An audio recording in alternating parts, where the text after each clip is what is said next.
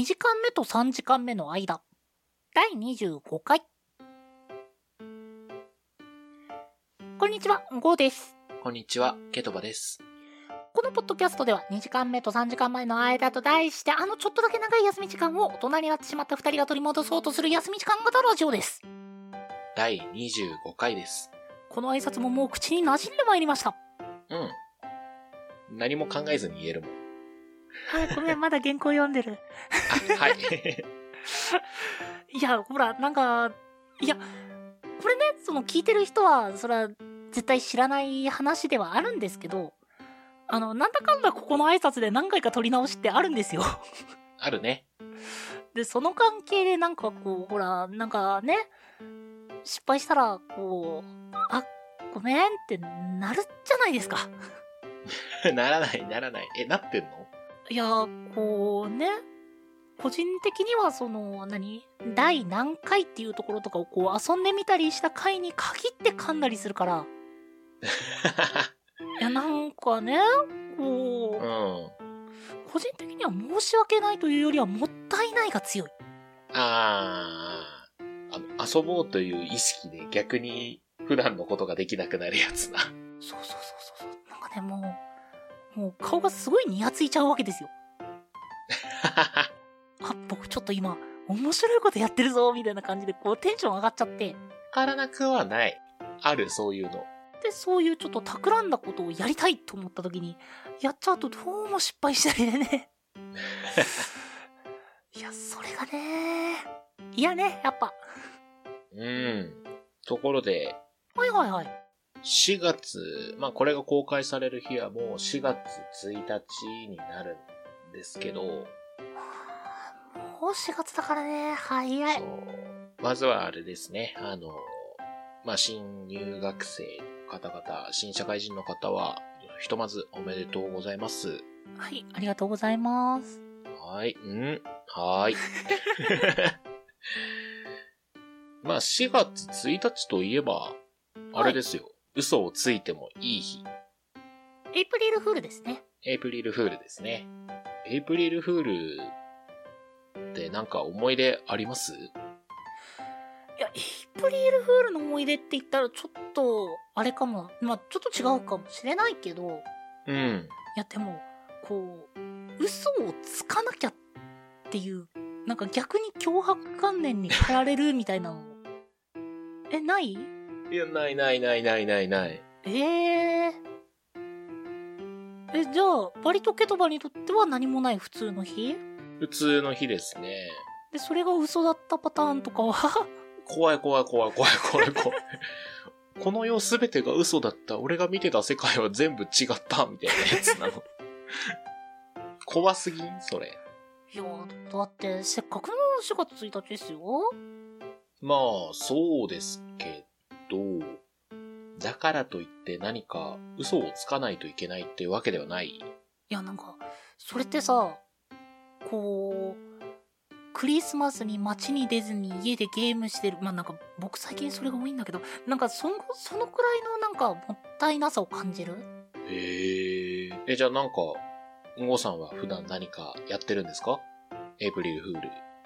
いや、だからその嘘つかなきゃですごいニヤニヤしながら、友達やら家族やらに嘘をついてた記憶はありますね。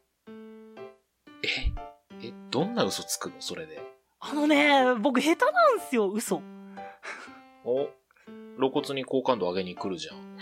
いやいや、あの、なんだろう。本当に、なんかバレないようにしなきゃとか、ああ、今日ちょっと授業サボろっかな、みたいな嘘って、すごい練って練って練って言うじゃないですか。うん。だけどね、その4月1日、あ、やばい、嘘つかなきゃってなった時って、本当になんか出てすぐのこと言っちゃうから、うまくつけたことは一度もない。で、見抜かれると。あの、聞いてる側に笑われながら聞かれてる。あー、はいはい、今日そういえば4月1日だなっていう顔してるんすよ、聞いてる側が。え、俺嘘つかれたことない。味では。エイプリルフールに誰かに嘘つかれたこともないな。すごい身近なことで言うんだったら、その、なんだろう。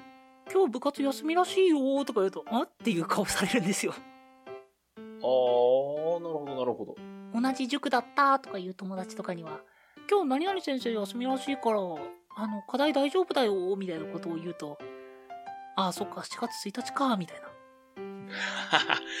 バレるまで早すぎん？もいや、あのね、だからネタばらしはしたことないのよ。うネタばらしする必要がない嘘ってことだね。なんか、そう、ちゃんとその、あの、あるじゃないですか。なんだっけ、エイプリルフールは午前中に嘘ついて午後にネタばらしする、みたいな。なんかそういうルールなかったですか？うん、ありましたね。それをね、したかった。問題と同時に答えを提供しちゃってるんね。そういや、嘘って実はめちゃくちゃ難しくない？うん。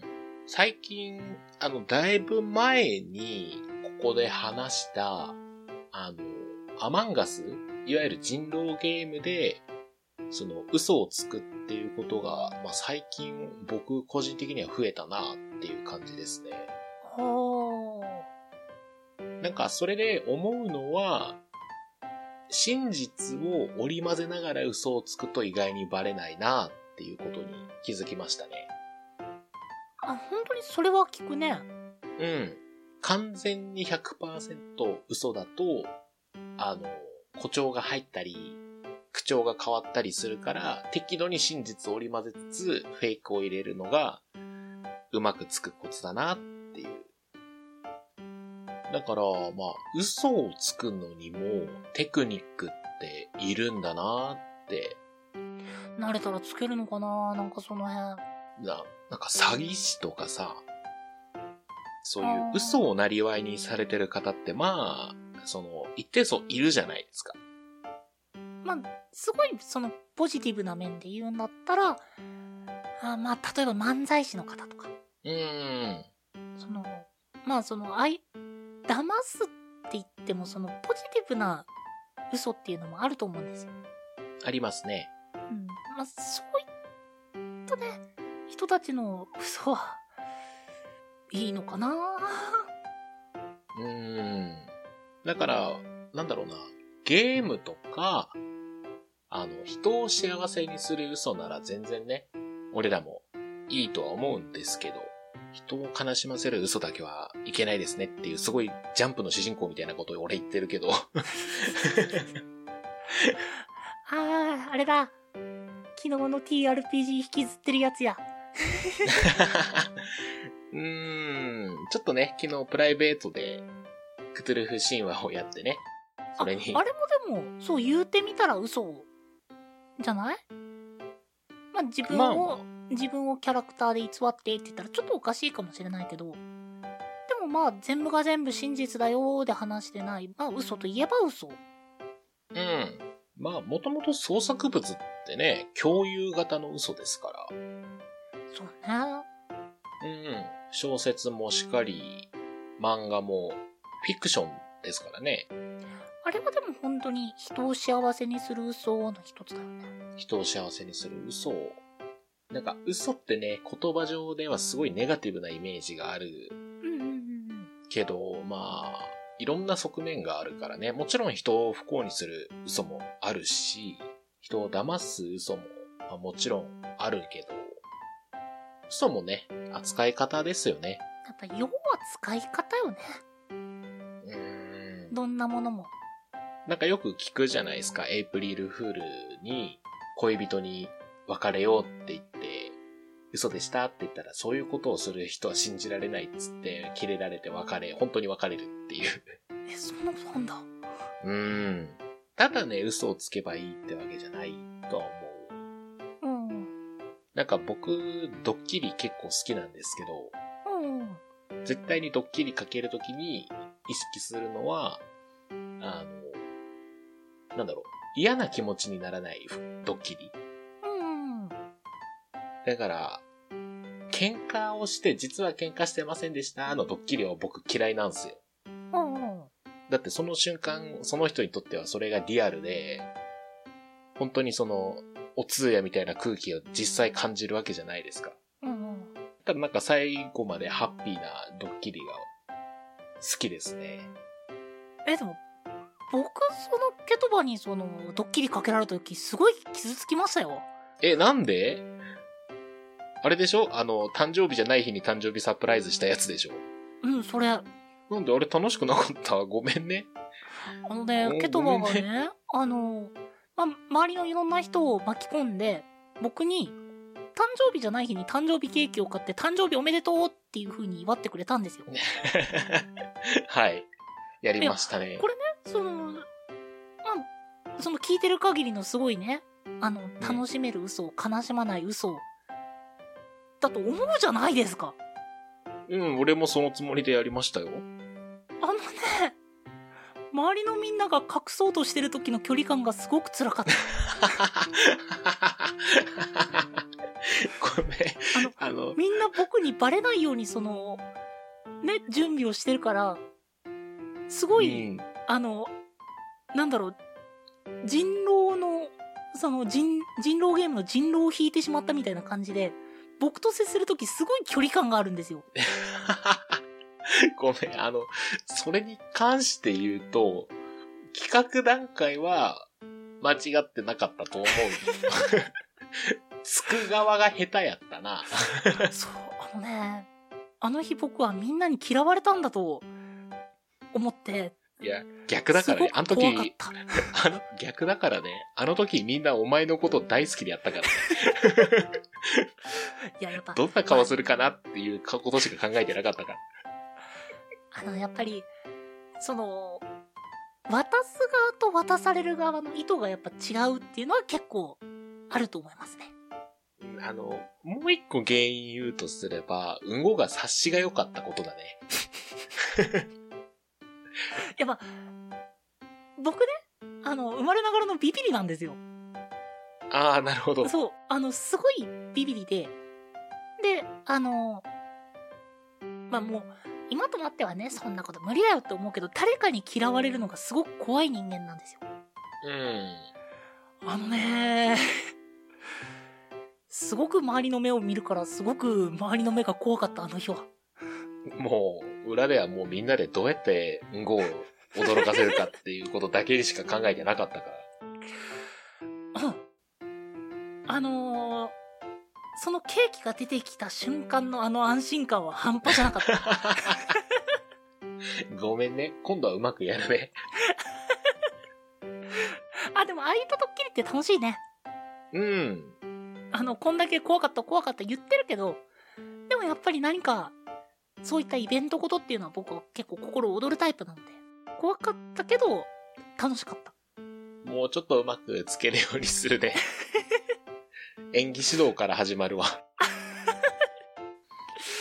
え、じゃあ、エイプリルフールに僕にまたドッキリを？いやー。でもだそれはドッキリがある日だからね。ドッキリがない日にやったからよかったんですよ、あれは。じゃあ結局、その僕らが話そうとしていたエイプリルフールって何？うんまあ、この題材が嘘だったかもしれないですね。あまりうまくないよ。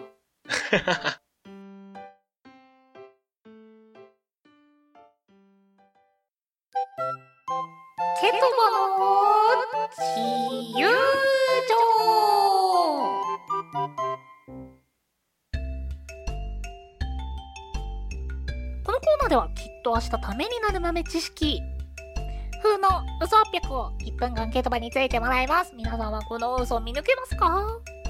これの公開が4月1日なら嘘でも構わん日だね。珍しく。いやいやいや、毎度、まあ、いつも通り嘘で大丈夫なので、いや、うん、当てますよ。ちゃんと当てますよ、私は。期待半分で皆さんぜひ聞いてみてください。うん。あの、過度な期待はちょっとプレッシャーになるんで、それぐらいで。ということで、ケトバー、ケトバはいはい。ー、なんで、新年度って4月からなの？はいはいはいはい。これはですね、なぜ4月からなのか。はい。うん。えなんなんか数字だったらほら、1月からとかが普通っぽいじゃん。うんそうですね。いや、なんでなんだろうと思って。うん。ごめんなさいね。これちょっと思い出すのに時間がかかっちゃいました。はああ、いはい。これはですね、はい。まあ、実は、日本だけなんですね。うん。うん。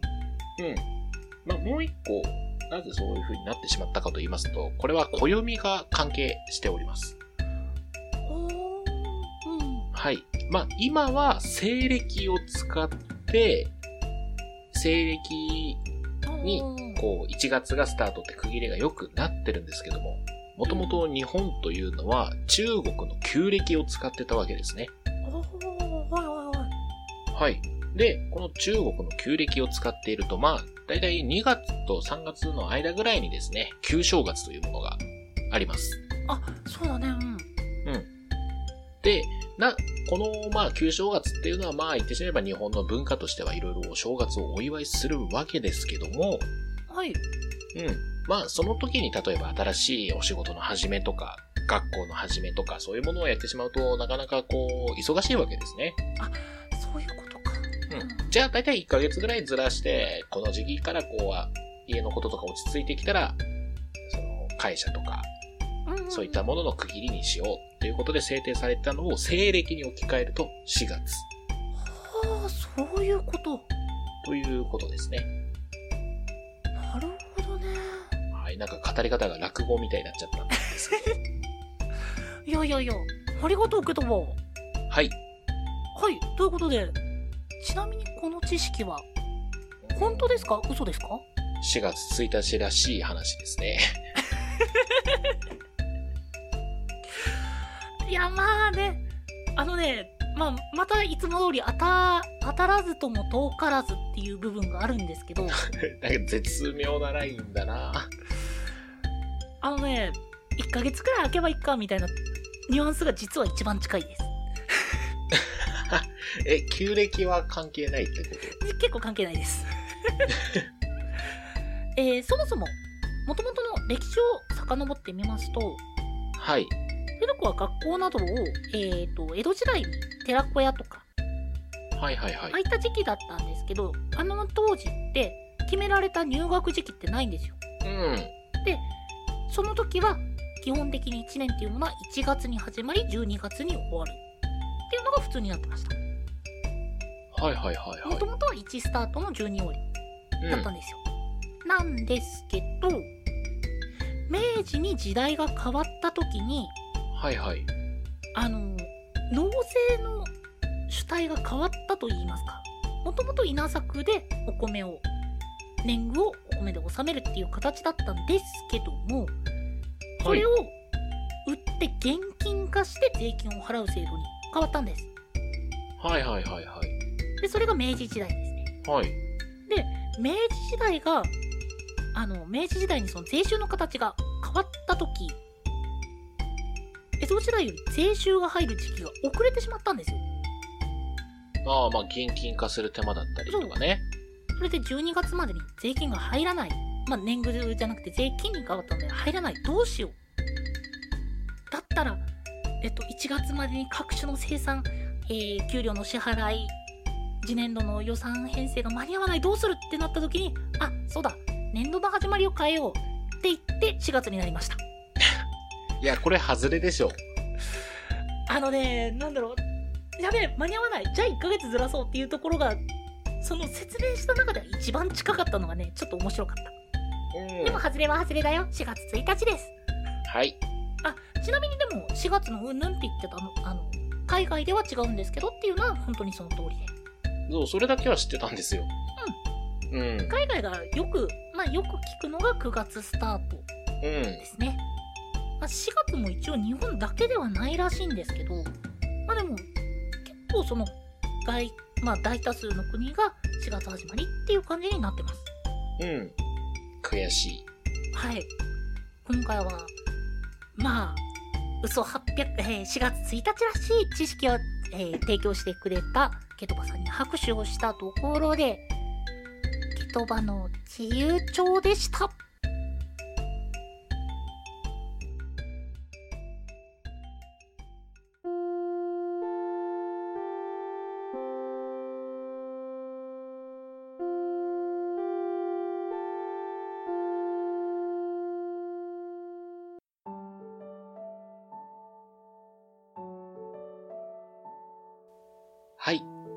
時間目と3時間目の間、第25回。今回は4月1日、エイプリルフールについて話をしました。まあ、よくよく考えてみたらね、ケトバの自由帳ってもろもう4月1日にもってこいのコーナーなんですよね。なんかまあ、そう言われると尺だけど、私は当てる気で毎回言ってるので、いや、でもね、割とね、あの1分間は僕の個人的な楽しみでもあるんですよ。もうなんかどんどん俺なんかそれっぽい説を作る能力上がってる気がする。だって中国の暦それっぽくなかったすごい。あのね、すごい、すごいそれっぽかった。何にも知らない人が聞いたら納得するでしょ、あれ。あ、旧正月からね、なるほどねって、うん。あの、僕もその知識を持ってなくて調べてなくて何もわかんないだったら、ああ、そういう感じなんだって思ったかも。いやー、なんか目的変わってんな。いや、なんかね、毎回その、なんだろう、浮気してるのは分かってるけど、どんな言い訳をしてくるのかが楽しみな奥さんの気分。はい。ということで、えーお便りはですね、podcast.gmail.com まで、その他 Twitter やノートなどは概要欄をご確認ください。その他にも、えこのポッドキャストの感想や話してもらいたいトークテーマなど、他にも、えー私こんな嘘ついて楽しかったよとか、えーサプライズこんなことしましたよ。細かいことでも何でも OK です。えーもしございましたら、メールアドレスか、ダイレクトメールの方、ダイレクトメッセージの方によろしくお願いいたします。お相手はケトバと5でした。